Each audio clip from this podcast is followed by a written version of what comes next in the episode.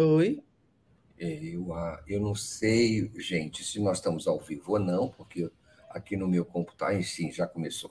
Ah, bom dia, bom dia, bom dia. Deu aqui uma, uma paradinha no começo do, do vídeo e eu nem sei o que, que aconteceu, parecia que estava tudo congelado. Bom dia, bom dia, bom dia a todos. Estamos dando início a mais um Helena e Mário Vitor, Mário Vitor e Helena aqui pela TV 247. São 10 horas, 1 minuto desta quinta-feira, 1 de setembro de 2022. 1 de setembro de 2022. Bom dia a todos, bom dia especial a Helena Chagas. Bom dia, Mário Vitor Santos. Bom dia, comunidade 247.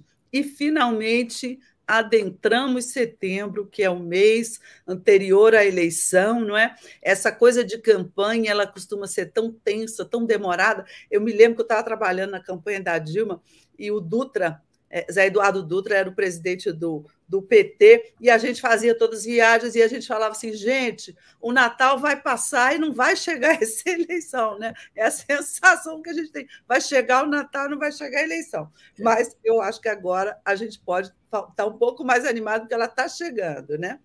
É, nós, eu, lembro da, eu lembro daquela música, não é? De quem é? Quando entrar setembro. Ah, e a boa nova, né? Uma coisa assim. Entrar nos campos. É, é uma música muito romântica. Esqueci a letra. De um dos mineiros, se eu não me engano, o Beto Guedes, talvez. É, Beto Guedes, acho. É. É. Obrigado ao Fúvio Torres Flores, que se torna membro do canal, muito bem-vindo. Maria Bernardete de Cerqueira Antunes mais uma membra do canal. E, e pessoa, o pessoal já vem aqui dizendo: a Ana Vilela já, já acertou na mosca. Beto Guedes. Beto Guedes, é isso, Ana. E é, o Sérgio Chiaro, que chilano, fala: a maior humilhação que o cidadão de bem pode passar é ter um ex-presidiário concorrendo à presença do país, eu vou lembrar que o, o, o, o, Bolsonaro foi presidiário, viu? É só para dizer essa questão foi presidiário. Também um futuro, né? Um futuro pode ser também, né? Um é, futuro presidiário.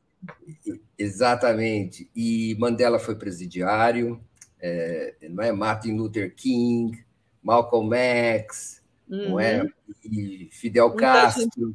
Boa.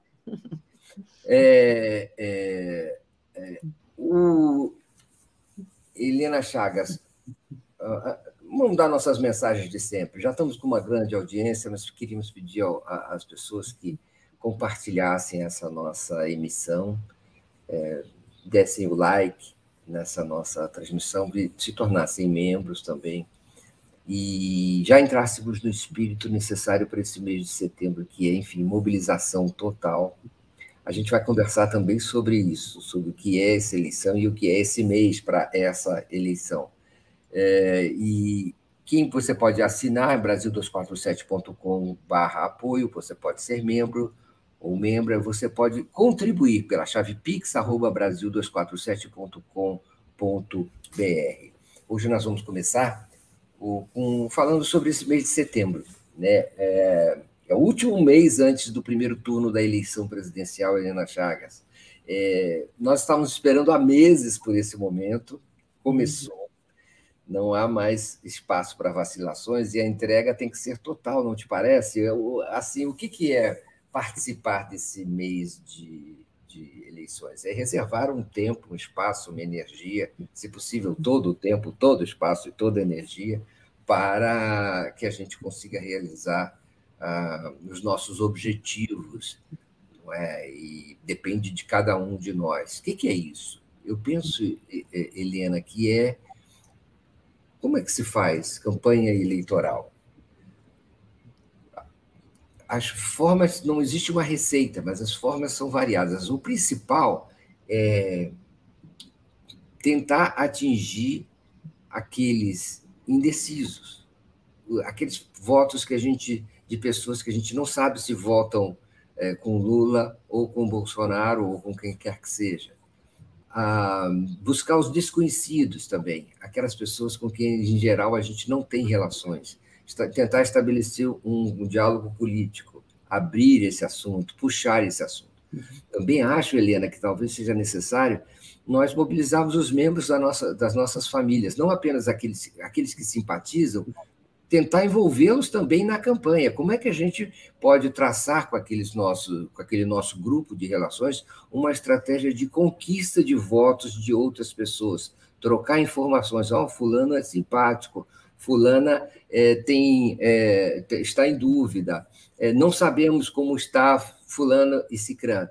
Enfim, tentar criar núcleos com aquelas pessoas com quem a gente tem relações e comprometê-las também, não só com o voto, mas também com a disseminação do voto é, é, anti-Bolsonaro, antifascista e, e, e a favor é, do Lula. E toda a chapa também de deputados federais, estaduais, senadores, governadores, abaixo de Lula e Alckmin.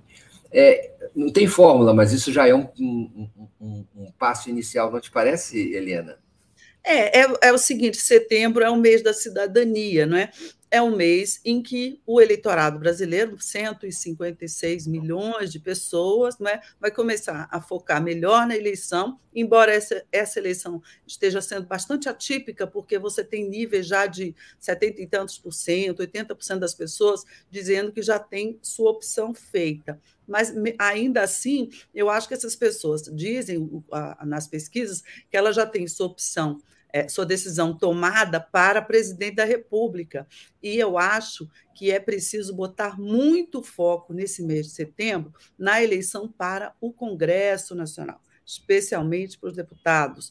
Então, é, é, eu acho que mesmo quem, quem, esteja certo de seu voto para presidente tem que gastar um tempinho, não é desse mês, desse, desses dias todos, para olhar a lista dos deputados, para ir lá procurar. Hoje em dia é muito fácil, é só dar um Google no nome do deputado que você votou na última vez, ou no nome da, dos deputados da bancada do seu estado, ver o que eles fizeram, não é? Ver o, o, as peripécias de muitos deles com o orçamento secreto, ver as posições que eles tomaram, muitos deles é, é, em, em favor de medidas bolsonaristas, não é? Às vezes você nem sabe, porque existe uma distância muito grande entre o eleitor e o representante que ele colocou lá no Congresso Nacional. Não deveria ser assim. Então, a gente tem que lembrar que é preciso, não adianta você eleger um presidente da República se você não elege junto uma bancada que vai ajudá-lo a governar, que vai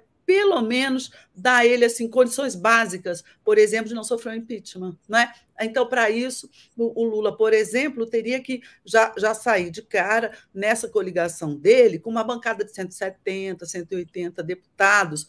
Ele chegaria ao Congresso ainda sem apoio suficiente para aprovar reformas, coisas mais complexas, mas com apoio suficiente para é, é, não sofrer um impeachment, né? para entrar na negociação temática não é? numa posição de segurança. Então, gente, isso é muito, muito, muito, muito importante. Presta atenção na eleição para o Congresso, sobretudo para os deputados, claro, para os senadores também, mas sobretudo para os deputados. Vocês estão votando aí se o Centrão vai continuar mandando no país ou não. Isso é fundamental para a governabilidade de qualquer um. Do meu ponto de vista pessoal, o que, que será setembro?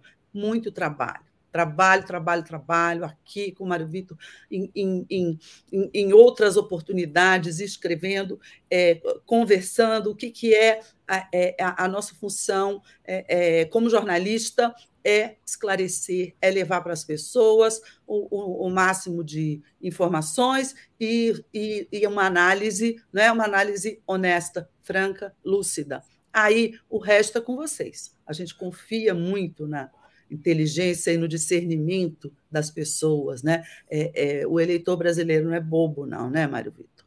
O momento também é de acabar com a timidez, não é, é. Helena Chagas? É de vir para a rua, de vir para fora, de é, tomar coragem e se apoiar na, nos exemplos que existem mesmo de tanta disposição é, por parte dos, é, do eleitor comum, do cidadão comum, não é? Motoboy que, que coloca a bandeira do Lula na sua garupa, os, os jornaleiros, a, toda a militância que começa a vir para fora, é? as pessoas que cantam nas ruas, o, o, o, o, jingle do Lula, as músicas do Lula e do, da coligação do Lula. Enfim, uh, esse é um momento mesmo de sair um pouco não é? e passar a fazer também o trabalho de formiguinha, tão fundamental, não é? Nos contatos com os amigos, com os parentes, com os conhecidos. Não é? Às vezes, até na hora de, não é, Helena, de buscar as crianças na escola. É um momento de ter contato com, com as amigas, com as pessoas que estão ali e falar e falar sobre esse assunto. O ônibus também é um ótimo momento. É, Lana Nascimento, muito obrigado por vir a se tornar nova membra do nosso canal. É, Helena Chagas, nós temos que falar, e não podemos deixar de falar nesse, nesse, nessa arrancada do mês de setembro, que é, é, um, é um mês também do tiro no pé da, da campanha eleitoral. Não é?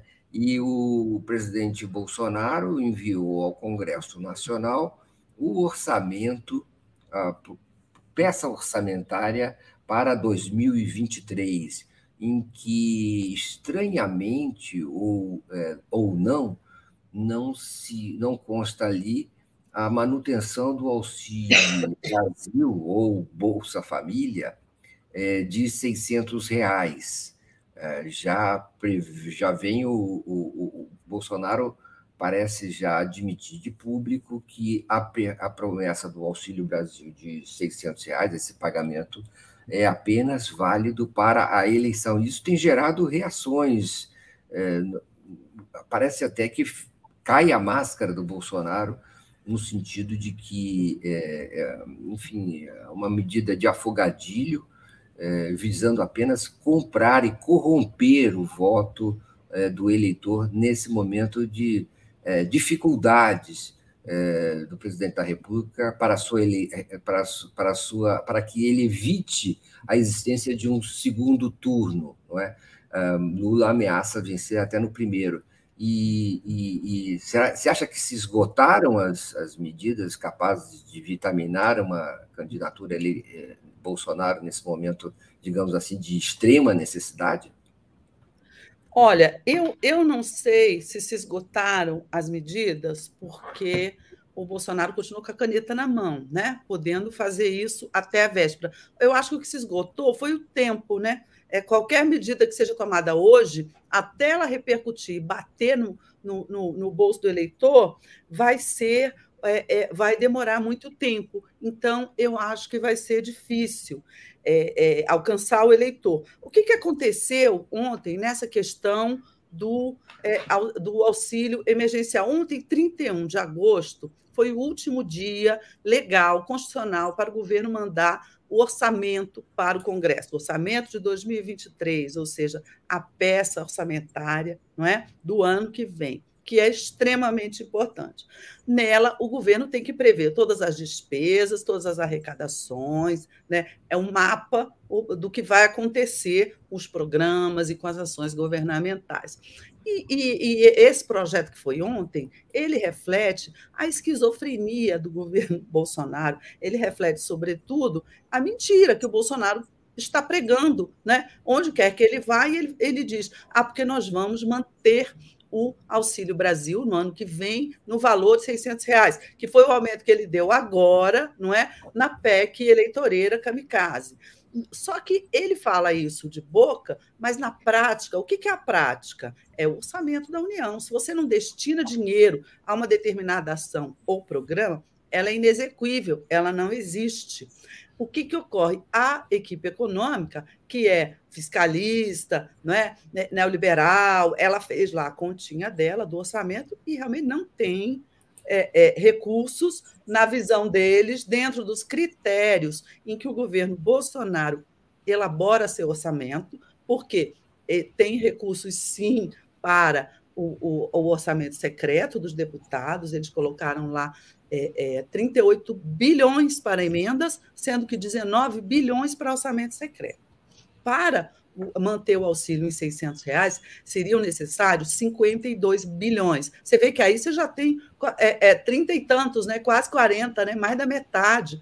Se você cortasse as emendas, você já teria. Né? Então, foi uma opção, né? A opção da equipe econômica, que vai exatamente no sentido contrário da promessa do Bolsonaro, ou seja, o, orçamento pega o Bolsonaro na mentira, porque é, é, ele mostra que tem destinação para outros fins e não tem para aumentar o, o Auxílio Brasil, para manter o Auxílio Brasil nos 600 reais. Pior, ele tinha prometido também, desde lá de antes do primeiro mandato, reajustar a tabela do imposto de renda. Né? Reajustar a tabela do imposto de renda é o seguinte: é você subir o patamar não é, salarial, porque houve muita inflação, é, da, das pessoas que pagam o imposto e suas alíquotas. Ou seja, quando você não reajusta a tabela, o pobre paga mais imposto de renda, o assalariado paga mais imposto de renda. Ele não colocou também qualquer previsão orçamentária para reajustar essa tabela.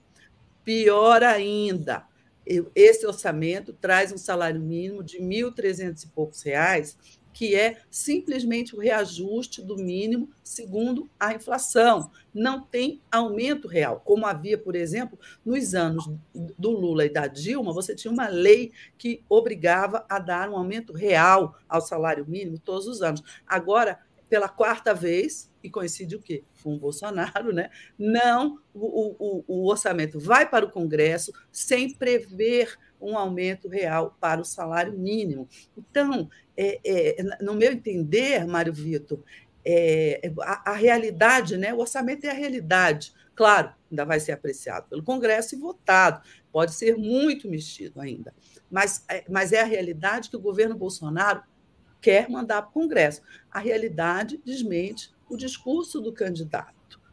Tem gente que diz o seguinte: olha, o Bolsonaro mandou esse orçamento aí porque ele sabe que vai perder, e esse orçamento vai estourar é na mão do Lula. Então, se o Lula se eleger em outubro, ele vai ter que negociar com o Congresso, ou com esse Congresso é, é, que já vai estar velho de saída, ou com o novo Congresso que só assumir em fevereiro, a nova configuração orçamentária, na qual certamente ele vai destinar recursos, esses 52 bilhões, para manter o aumento do Auxílio Brasil, em troca de outros cortes, outros impostos, enfim, não sei o que ele vai fazer. Assim como eu não sei também o que o Bolsonaro vai fazer para sair dessa mentira, né? Certamente, Helena Chagas, o Bolsonaro não fará nada, porque se fosse para fazer, faria agora. É, é, o que me parece, porque passado o período eleitoral, ele não terá mais nenhum incentivo para manter esse, esse auxílio, que é, na verdade, o Bolsa Família, o qual ele. É, é, contra o qual ele é manifestamente é, é, opositor, não é? E rejeita esse, esse, esse tipo de medida, é, é, faz parte, digamos assim, do ideário neoliberal do ministro Paulo Guedes, de sua equipe econômica, é? a ideia de que esses tipos de é, programas de renda, de suporte à renda dos mais pobres, acabam sendo negativos, desincentivam não é, as pessoas. É, enfim, todo o ideal neoliberal acaba sendo contrário a esse tipo de medida e só vem sendo tomada, é, foi tomada durante a, a, a, epidemia de Covid e também foi é, com grandes resistências por parte do governo federal e da equipe econômica inicialmente queria um auxílio de apenas 200 reais, foi a pressão da oposição no parlamento que levou, ela, levou essa, essa bolsa para é, 400 reais e agora é, é, para 600 reais. Então, tem sido, com a aproximação das eleições, tem sido um, um, um, um, cavalo de batalha, não é? uma queda de braços, essa conseguir levar esse auxílio para algum nível, digamos assim, mais significativo, que, que traga alguma segurança mínima para as famílias, é, é, enfim, é, vitimadas pela, pela recessão econômica, pela crise, pelo desemprego, pela inflação galopante e, e descontrole e desacerto dos preços. Não é? Então, é, é, não há dúvida que o Bolsonaro não colocou esse, esse auxílio é, de 600 reais na peça orçamentária de 2023, do ano que vem, porque não quer, é, é, não quer mantê-la mesmo, não quer que ela prossiga e, e deseja regredir. O, o, presidente Bolsonaro acha que não há fome no Brasil, não é? Ele não entende que não há fome, ele não consegue acompanhar os, os caminhões de restos de carne, não é, de é, gordura, de banha, e é, são disputados pelos miseráveis brasileiros, pelas famílias miseráveis brasileiras deixadas ao relento pela crise econômica do seu governo. É, então, certamente, é, ele, ele não, não manterá esse, esse, esse benefício. A ideia também, porém, é a seguinte: é, que tiro no pé eleitoral, me parece, esse orçamento, sabe? É, que uh, que suicídio eleitoral parece o Bolsonaro optar nesse momento, em que ele parecia uh, ressuscitar uh, em algumas pesquisas eleitorais e sair, vamos dizer, do buraco em que se encontrava, por conta de certa retomada da economia. Mas eh, isso, e, e, também com certa retomada, não é, Helena Chagas, da, da, sua, da sua densidade eleitoral junto aos mais pobres, segundo as últimas pesquisas, em que ele recuperava alguma coisa do seu apoio entre nas famílias entre um a dois salários mínimos, justamente aquelas que serão mais prejudicadas por esse anúncio é, de que o Auxílio Brasil não será mantido em 600 reais. A dúvida também, Helena, é se as pessoas efetivamente vão votar no Bolsonaro ou se vão pegar o pecúlio e, e votar no, no 13, votar no Lula e, e no Alckmin, como é, alguns vídeos, inclusive de motoristas de táxi no Rio de Janeiro, é, indica, indicavam no dia de ontem. É, vou ler alguma, alguns comentários aqui das pessoas antes de eu voltar para você. É, o, a, a Almeri Espíndola de Souza manda um superchat dizendo: Eu reuni com o Henrique Fontana e amigos, uh, e a, deputado federal Henrique Fontana e amigos, e aqui e fizemos uma lista dos nossos. Estou mandando para amigos, empregados domésticos, para conhecidos, dando o seu. Obrigado, Almeri, pelo superchat, dando o seu, o seu uh, depoimento sobre como está organizando a campanha é, junto ao seu grupo. A, a, eu queria já anunciar o nosso novo, o nosso novo tema, que é que é justamente esse, né? Como pode um ex-presidiário comprar 107 imóveis, 56 com dinheiro vivo, governar um país com uma primeira dama ex-presidiária? É a referência a, ao escândalo das compras de imóveis do clã Bolsonaro com é, dinheiro vivo é, como é, é, tem sido noticiado, não é? Parece que 107 imóveis, boa parte deles compradas com participação total ou parcial de recursos em dinheiro vivo. Esse, esse é um, esse é um, um esquema conhecido, não é? De ocultação de recursos obtidos de maneira ilegal, né? Você compra imóveis com dinheiro vivo, né? Para esconder a fonte dos recursos usados é, é, no, é, nessa compra. Parece dinheiro de caixa 2, dinheiro ilegal, obtido de, ilegalmente. Não te parece, Helena Chagas? Coisa voltada para para coisa que assim você recebe em dinheiro, não passa pelo sistema bancário, mantém em casa e é, dinheiro de é, recursos ilegais usados pela, pela família Bolsonaro para comprar é, seus imóveis e não ter que explicar ao fisco, às autoridades, aos órgãos de investigação como foram obtidos esses recursos. O que te parece?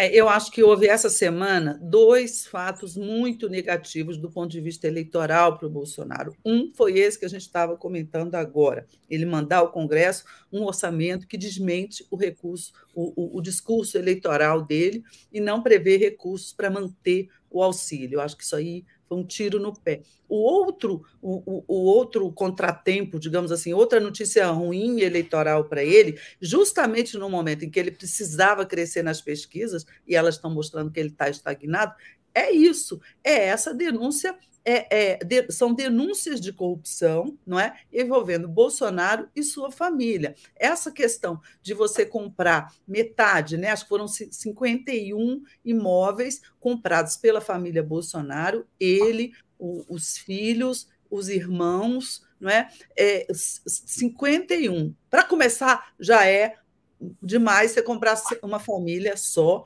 comprar 107 imóveis, né? Já é um, já é um negócio assim que chama atenção.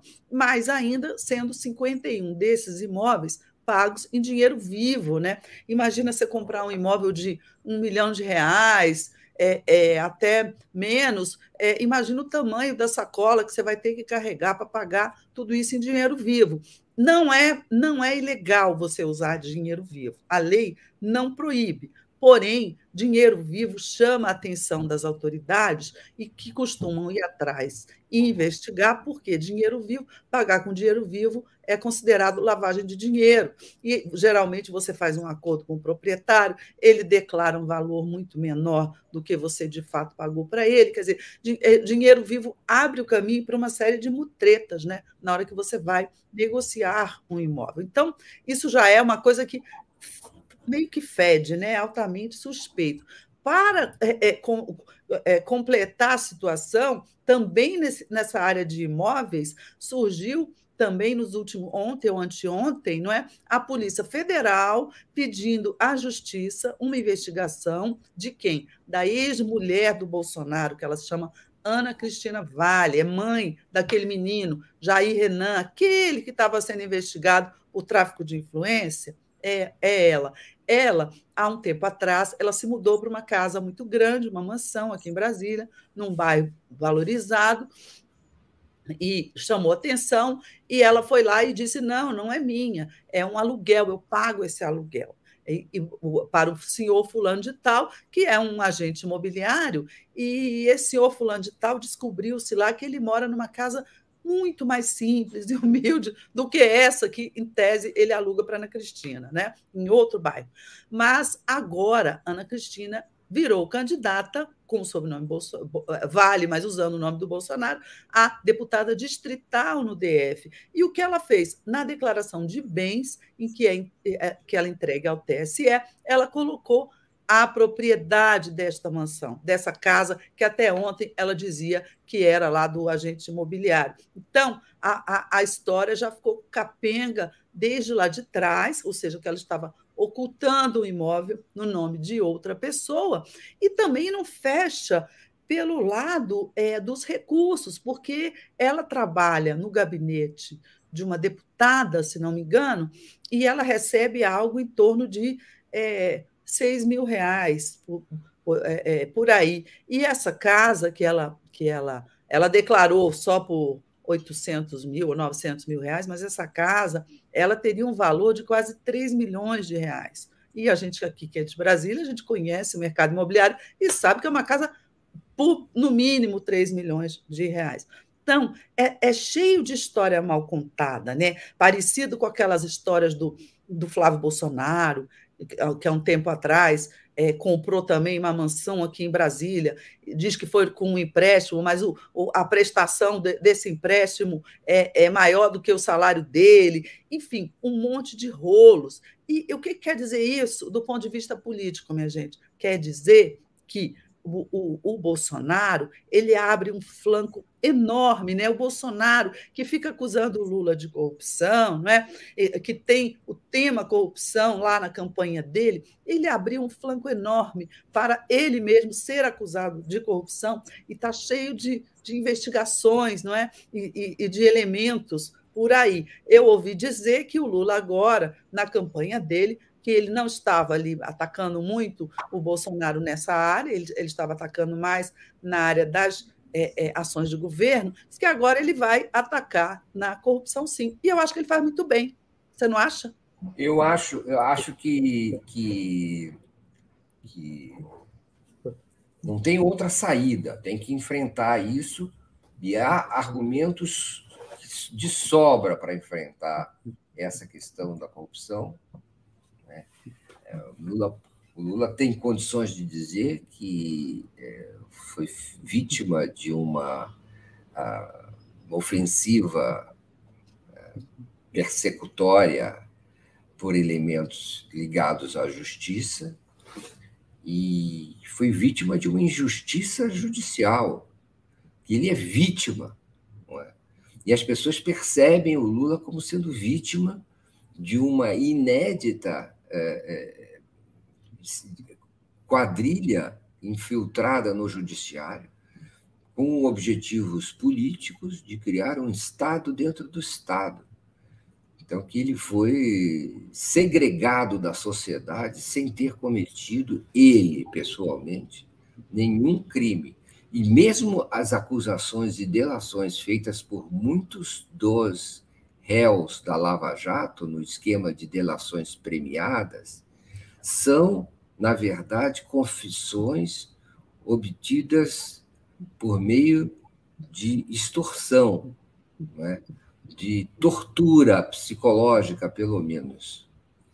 É, então, muitas das admissões de culpa feitas pela própria Petrobras e as devoluções de recursos são ações obtidas por ameaça gravíssima, é? por coação. E é isso que era a, a, a chamada República de Curitiba uma, uma quadrilha que se aproximou do Estado, voltada para, com objetivos políticos, obter confissões. Algumas dessas confissões admitiam ao, parcialmente eventos verdadeiros, que de fato podem ter acontecido. Outras não, foram simplesmente admissões de culpas obtidas sobre, sob ameaça.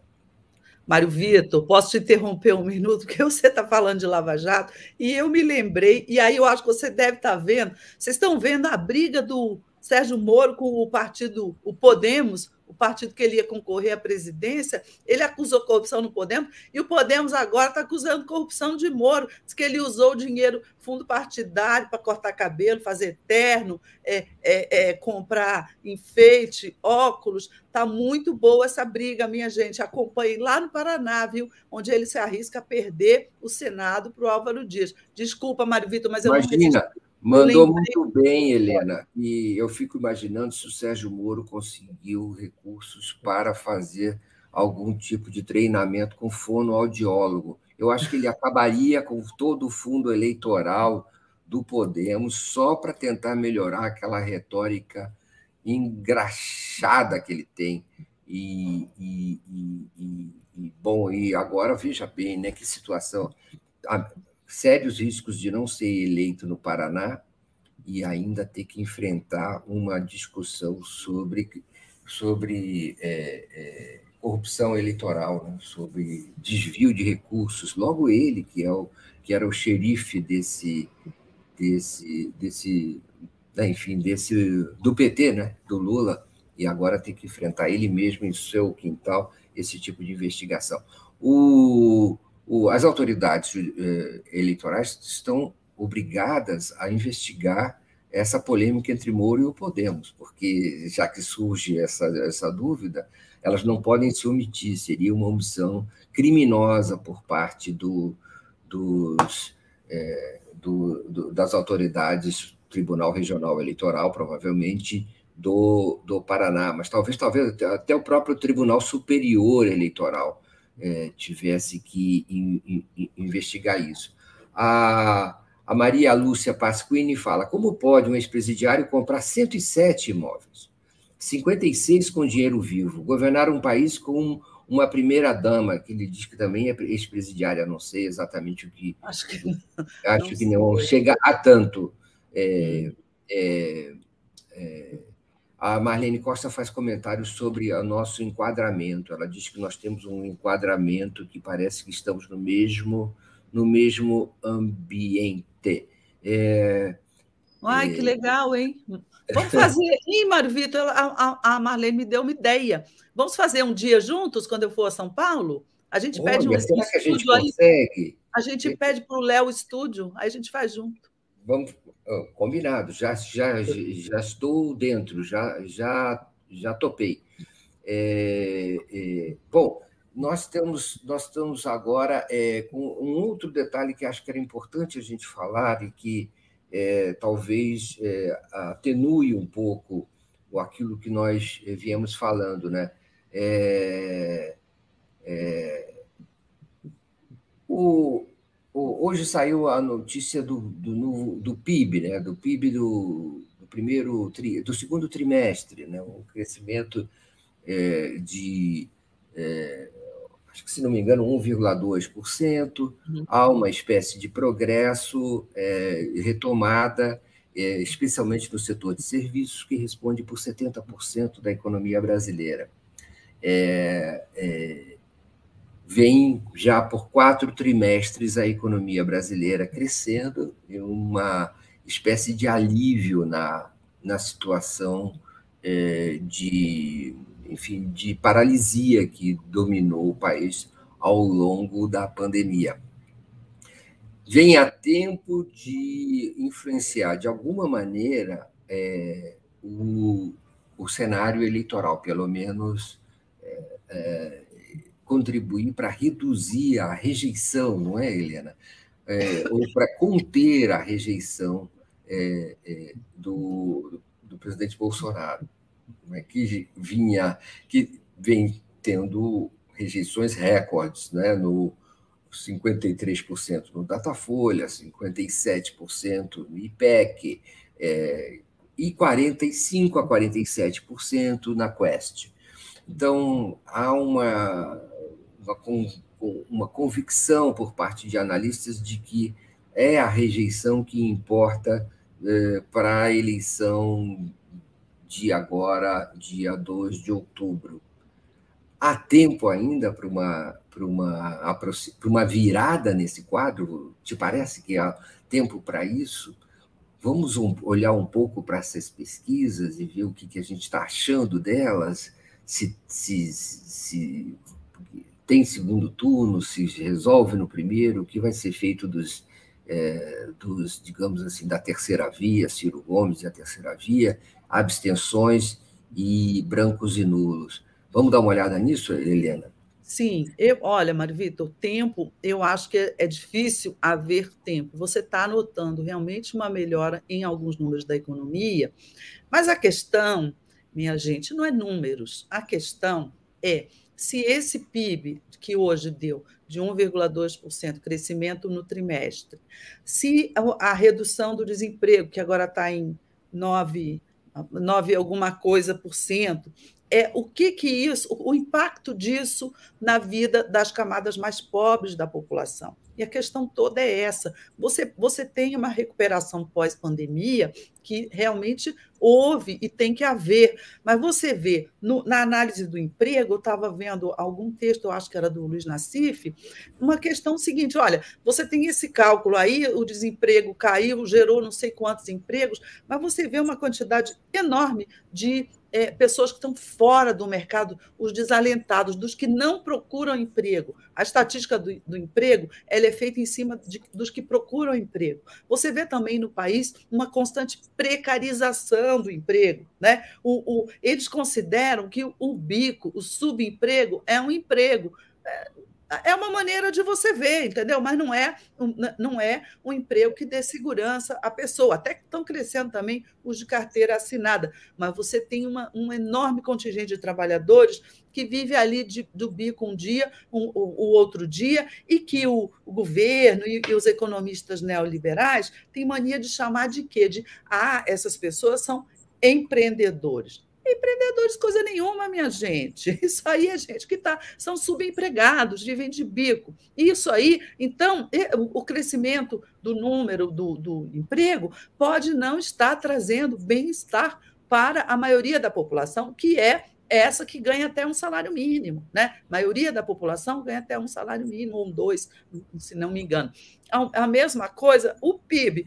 O PIB é um número, o PIB cresceu. A atividade, quer dizer o quê? Que depois da, da pandemia, a atividade econômica está sendo retomada. Mas será que isso está gerando renda para a população, isso é, é, essa renda gerada pelo crescimento da economia nesse período, ela está sendo distribuída para quem mais precisa? Tudo indica que não. Por quê? Porque as pesquisas elas têm apontado, ao contrário do que é, esperavam os articuladores da campanha Bolsonaro, as pesquisas ela tem, elas têm apontado que o, o, o Bolsonaro cresce muito pouco na, nessa faixa, não é? Até um, dois salários mínimos. É uma faixa onde o Lula tem 58%, 60%, o Bolsonaro tem 19%, tem 20%, tem 20 e poucos por cento. Então, você não vê o, o, o, o impacto positivo disso no bolso da população mais pobre. Você tem, sim, na classe média, a classe média está gostando muito do, da queda do preço da gasolina, por exemplo, né? É, do, do, preço da energia elétrica também, enfim, que foram outras medidas eleitoreiras do Bolsonaro. Mas eu acho que o básico, o principal, sobretudo na leitura das pesquisas, que a gente vai falar agora, essa semana, é que o Bolsonaro está estagnado. Ele não subiu. E essas medidas todas não, é, não fizeram o Bolsonaro crescer nas pesquisas. Então, eu acho muito difícil que os números é, é, é, que estão sendo mostrados aí façam o Bolsonaro crescer agora, você não acha? Ah, alguém aqui no chat comentava, eu estou tentando achar aqui, a dificuldade que é fazer o supermercado nos dias de hoje. Né? Os preços perderam referência. Os preços saíram de controle. Aquela, o orçamento que cada um se, se acostuma a fazer para comprar os produtos básicos, aquele orçamento simplesmente estourou. É, será que as pessoas é, vão votar em Bolsonaro diante desse, digamos, dessa evidência não é que é uma espécie de propaganda eleitoral negativa para ele todos os dias. Basta ir, como eu fui ontem ao supermercado, para perceber que é, não cabe mais. Não é? E aí isso se transfere para os outros preços da economia. É, é, muito está muito complicado é, sobreviver hoje no país com é, o preço do pão, o preço do leite, o preço da batata, o preço do, do, do arroz, do feijão, para não falar, gente, o preço da carne, não é? Mesmo a carne de segunda, ela saltou um terço nos últimos 30 dias de preço. É, é, e não é aquilo que você comprava não consegue comprar mais. Eu não sei exatamente aonde nós, nós vamos chegar.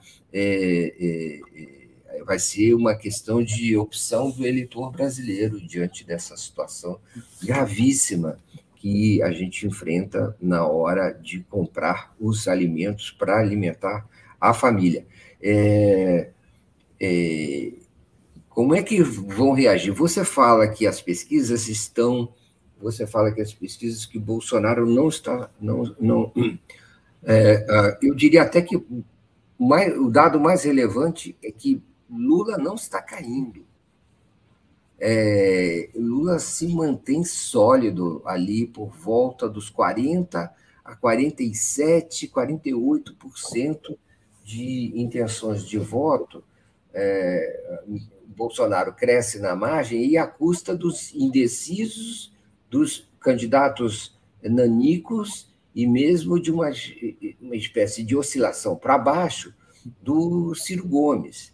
Vamos ver o que diz a pesquisa do Datafolha a ser divulgada hoje, geralmente considerada é, a pesquisa de maior referência, né, por ser uma pesquisa presencial, às vezes com uma amostra imensa. E, e, e, vamos ver o que ela diz hoje, mas ao que parece, é, nós teremos uma. É, se Bolsonaro segue crescendo ou estabiliza nesse nível é, que atingiu ali no início, até dos 30% até os 35%, é possível que na reta final nós tenhamos uma, uma separação, uma polarização do eleitorado entre é, com o exercício do voto útil entre os dois primeiros colocados, levando é, aí especialmente o presidente Lula a uma vitória no primeiro turno por, é, digamos assim, é, esmagamento do centro. E, e, então, os, às vezes até com uma diferença menor entre os dois primeiros candidatos, mas com o centro praticamente inexistente e uma abstenção brancos e nulos grandes, acredita-se até que a abstenção brancos e nulos chegue a 30%, pelo menos, é, o Lula, com 40% dos votos totais, pode ganhar no primeiro turno, inclusive. Vamos ver o que diz o Datafolha hoje, não é, Helena? É. Olha só como é que eu vejo. Esse crescimento do Bolsonaro, que fez ele passar lá de uns 29 para 32, por aí, eu acho que ele vem lá de trás. Ele é o impacto da, da saída do Moro e da saída do João Dória na corrida. Eu acho que as medidas econômicas do Bolsonaro pouco repercutiram. Podem ter feito Você um. Quer dizer que migrou do Moro e do. Com certeza, com certeza. Do, do e do João Dória. Dória. para. Não são. O Bolsonaro. São dois candidatos. Já estavam no campo dele, não é isso? E são aí? dois candidatos de direita. Então, quem herdou, quem se beneficiou foi o Bolsonaro. Eu acho que o, o salto dele, que passou lá dos 20 e poucos para 30 e poucos, 32, ocorreu com isso. O resto, para mim, é, é, é, perfumaria, é detalhe, é oscilação. É, a não ser no IPEC, o IPEC é, ele ficou um, um, tempo sem fazer e tal. Enfim, no, no IPEC, na penúltima rodada, houve um crescimento dele, me parece que, é, que foi ajeitando, né, de acordo com o que as outras deram no tempo ali, mas o IPEC de, da, da, de 15, da, da, da rodada de 15 dias atrás para a rodada dessa semana, ele não mexeu nada. Né? O Bolsonaro não cresceu. Todas as outras pesquisas dessa semana dão isso. Bolsonaro ali é, é, estagnado. Ele pode crescer? Pode, gente, ele pode, pode ter que, pode ser que algum público ali é, é, seja impactado pelo auxílio, que não tinha percebido antes e tal. Pode. Ele pode é, tentar desconstruir o Lula e tirar algum? Pode, mas eu não acho que seja muito é, é, é, provável apostar num crescimento significativo grande do Bolsonaro. Né? Claro, na reta, na reta final de chegada, os candidatos que estão na frente, eles costumam crescer, porque é, é, é, a, é a tal história do voto útil, que também, de alguma forma, uma parte dele pode ir para Bolsonaro. Mas eu acho difícil, por quê? Por isso que você falou, o Lula não está caindo. O, o, a estratégia do Bolsonaro de é, desconstruir o Lula, de aumentar a rejeição do Lula, ainda não colou. Pode ser que mais na frente venha a colar, pode ser que diminua a distância entre eles. Pode. Eu acho que o que marca o momento, é a semana dessas pesquisas, é um ligeiro é, é, crescimento do Ciro e da Tebet em função de quê? Em função da televisão. Né? A partir de, da semana passada entrou a propaganda, houve entrevista no Jornal Nacional, houve debate, embora acho que o debate repercuta muito pouco, mas o fato é o quê? É, é, é, esses caras começaram a ser mais vistos. Então, é perfeitamente natural que você tenha um, um, uma oscilação positiva, não é, desse pessoal da chamada terceira via, é, é, nesse momento em que começa a propaganda. Né, a eleição tem várias ondas, né? Então, é, é uma onda assim, ah, eu não sabia que essa mulher existia, vou votar nela. Ah, ah o Ciro, até que ele está bem e tal, vou votar nele. Mas é, eu, eu acho que essa tendência é muito pequena, é uma oscilação, eles sobem um pouquinho, e é, sobretudo, uma, um movimento é, temporário. É como se o voto fosse ali, fizesse uma escala na Tebet no Ciro, e depois ele voltasse no, na, na, véspera da eleição, ele, ele, ele virasse aquele voto útil que beneficiará, sobretudo, o Lula, se houver uma campanha bem feita de voto útil. Por isso que é muito importante, nesse momento, a maneira como o Lula está se comportando em relação ao eleitor do Ciro e ao eleitor da Tebet. Não é? Ele, no, no, no debate, né, não sei se você prestou atenção nisso, ele, ele estendeu a mão para os dois, de certa forma. Né? Ele, ele não hostilizou nem o Ciro, nem a Tebet. Por quê? Não é que ele ache que vai ter o apoio dos dois num, num, eventual segundo turno. Claro que isso conta também, mas ele está de olho é no apoio dos eleitores dos dois num primeiro turno. Ele está trabalhando é nisso. Pouco importa se o, se o Ciro é hostil e xinga o Lula. O Lula está querendo conversar com o eleitor do, do Ciro. É, né? Deixa o Ciro xingando para lá. Né? mas conversa com o PDT, com o eleitor do Ciro nesse momento. Então, é possível não é, que haja essa campanha do, do voto útil mais na reta de chegada. Mas a gente também tem que compreender que, se não der é, é, primeiro turno, dá, segundo. Eu acho que é, não pode também focar tanto na, na, na, na, questão do primeiro, do ponto de vista da comunicação, né? e, e que, em que uma, uma eventual ida para o segundo pareça uma derrota do Lula. Não é uma é. derrota. O é. normal das eleições brasileiras é ser decidido em segundo turno, né, Mário Vitor? É, o Antônio Ricardo Teixeira Botelho fala: hoje é um grande dia para a população belenense. O nosso estadista vem emocionar a todos. 13 e 13. O Lula está no norte do país, região tão nobre, tão importante, tão rica é, histórica e, e, e culturalmente para o nosso, nosso país. E então e Lula está lá fazendo, digamos assim, esse périplo junto à população de lá. É, é importante a gente focar naquilo que a Helena Chagas trouxe, não é? Quer dizer, qual será e qual deve ser a estratégia desse desse final de campanha, né, desse mês decisivo, dessa reta final de campanha. O Olavo Lins nos manda um superchat muito simpático, dizendo só para contribuir, obrigado pelo elevado nível jornalístico. Valeu, Olavo. É, é, então, é, qual, qual, terá, qual será a estratégia é, de Lula nesse período final? Ah, e o que, que isso pode influenciar ou não as, a, a, as pesquisas e o próprio e a própria votação, né, no dia 2 de outubro. É, nitidamente, o Lula no debate com a Bandeirantes, Helena, parecia não querer uma entrou, entrou com uma posição que ele teve até que mudar, eu acho, durante o debate. A posição inicial era não partir para acusações, para brigas, para é, para, enfim, gritarias que pudessem afastar ou caracterizá-lo como igual ao Bolsonaro. É, evitar acusações muito agressivas, é, semear a ideia de paz, de amor, de tranquilidade, serenidade, de estadista. É, isso ele foi é, uma posição até diferente daquela com que ele entrou na, na sabatina do Jornal Nacional alguns dias antes.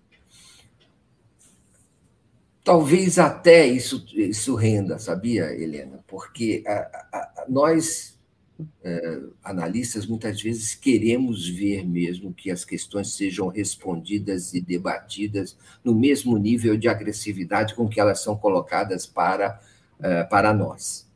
Mas nem sempre isso, isso é a melhor é, fórmula do ponto de vista eleitoral, especialmente é, em certas situações decisivas. O eleitor não gosta de agressividade, o eleitor indeciso gosta menos ainda de agressividade. Os mais mobilizados, sim, precisam, gostam e se alimentam. Essa é a, digamos assim, é o sal da terra para inclusive nós. É, mas eh, talvez seja, haja da parte do Lula uma tentativa de entendimento diferente do real estado do eleitorado. É, a ver, eu gostaria de conceder essa, esse benefício da dúvida em relação à estratégia com que ele iniciou aquele debate, porque virão novos debates, novas situações nesse mês decisivo e é preciso é, perceber que talvez é, a agressividade em exagero acabe prejudicando mais o próprio Lula. E deixemos que isso talvez fique para monopólio do Bolsonaro. Algumas coisas não dá para não responder, e é possível responder sem demonstrar agressividade é, irracional, mas é, é nem sempre é, se consegue. Vejam que ontem, não é, é Helena? O Ciro conseguiu, depois de o que aparece, aparecia ser uma palestra brilhante na Firjan, no Rio de Janeiro, conseguiu dar um tiro no pé, o inconsciente dele o traiu. E ele disse assim: fez uma palestra complexa e disse que é, é, fez essa palestra diante de um público qualificado, ou é, exato. É, mas imaginam que a dificuldade que seria fazer essa, essa palestra para um favelado ou para um público da favela. É, então, depois de ficou, é muito difícil para um candidato, depois de conseguir fazer um esforço de, de racionalidade, não demonstrar quem ele realmente é e demonstrar o preconceito contra os favelados. É, é difícil ser candidato e, e, e, não se revelar tendo tanta exposição, não te parece, Helena? Sim, é. Ciro pisou na bola ali, mas é, é ele não se segura. Mas é, é, em relação ao Lula, o que, que eu acho? O filé mignon da campanha dele, né? o, o prato principal, da, é, a picanha da campanha, do discurso da campanha do Lula, tem que ser isso, a comparação entre um presidente que teve um bom desempenho em termos de distribuição de renda, de melhora de vida da população, e um presidente que teve um péssimo desempenho, como é Jair Bolsonaro. Claro que esse é o foco, o centro da campanha. Porém, eu acho que ele tem também que incorporar agora o fator corrupção do Bolsonaro, da família Bolsonaro não é? é? Na medida em que ele está sendo atacado na questão da corrupção. Aí eu acho perfeitamente razoável que ele saia é, é, é, incorpore isso ao discurso dele, sem esquecer o foco principal, entendeu? O foco principal é picanha, minha gente, sem a menor dúvida. Porém, eu acho que ele, no debate ali, na primeira pergunta do debate, ele não precisava ter agredido o Bolsonaro. Não, eu acho que ele nem vai, nem é do, do Lula, paz, do Lulinha Paz e Amor, não, não vai fazer isso. Mas se ele tivesse dado ali aquela primeira.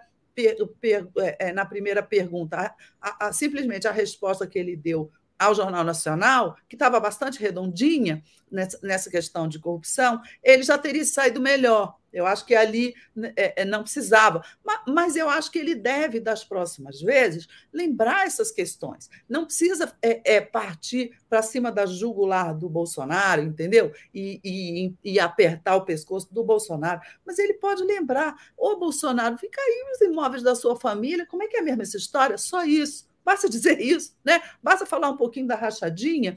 É, assim, ô Bolsonaro, como é que é aquela história da rachadinha? Eu, eu não vejo nada demais é, no Lula lembrar isso, e, sobretudo, na propaganda. Nem tudo precisa estar na boca do candidato. Boa parte das mensagens elas são colocadas no, no, no, no programa eleitoral, no, nas inserções do, do, ao longo do dia. Então, é, é, não, não é que o Lula vá partir para utilizar o tempo do, de, todo dele para agredir. Claro que não, 90% desse tempo tem que ser usado em propostas construtivas, em mostrar, é, é, como ele tem mostrado: olha, o Brasil vai voltar a ser feliz, em, em mensagens desse tipo, né? o, o que, que ele vai fazer para melhorar a vida das pessoas. Mas eu acho que o ingrediente é, belicoso da campanha está dado e, e, foi dado, sobretudo, pelo adversário dele e pelos outros. Né? Você vê que o Ciro e a Simone, no debate,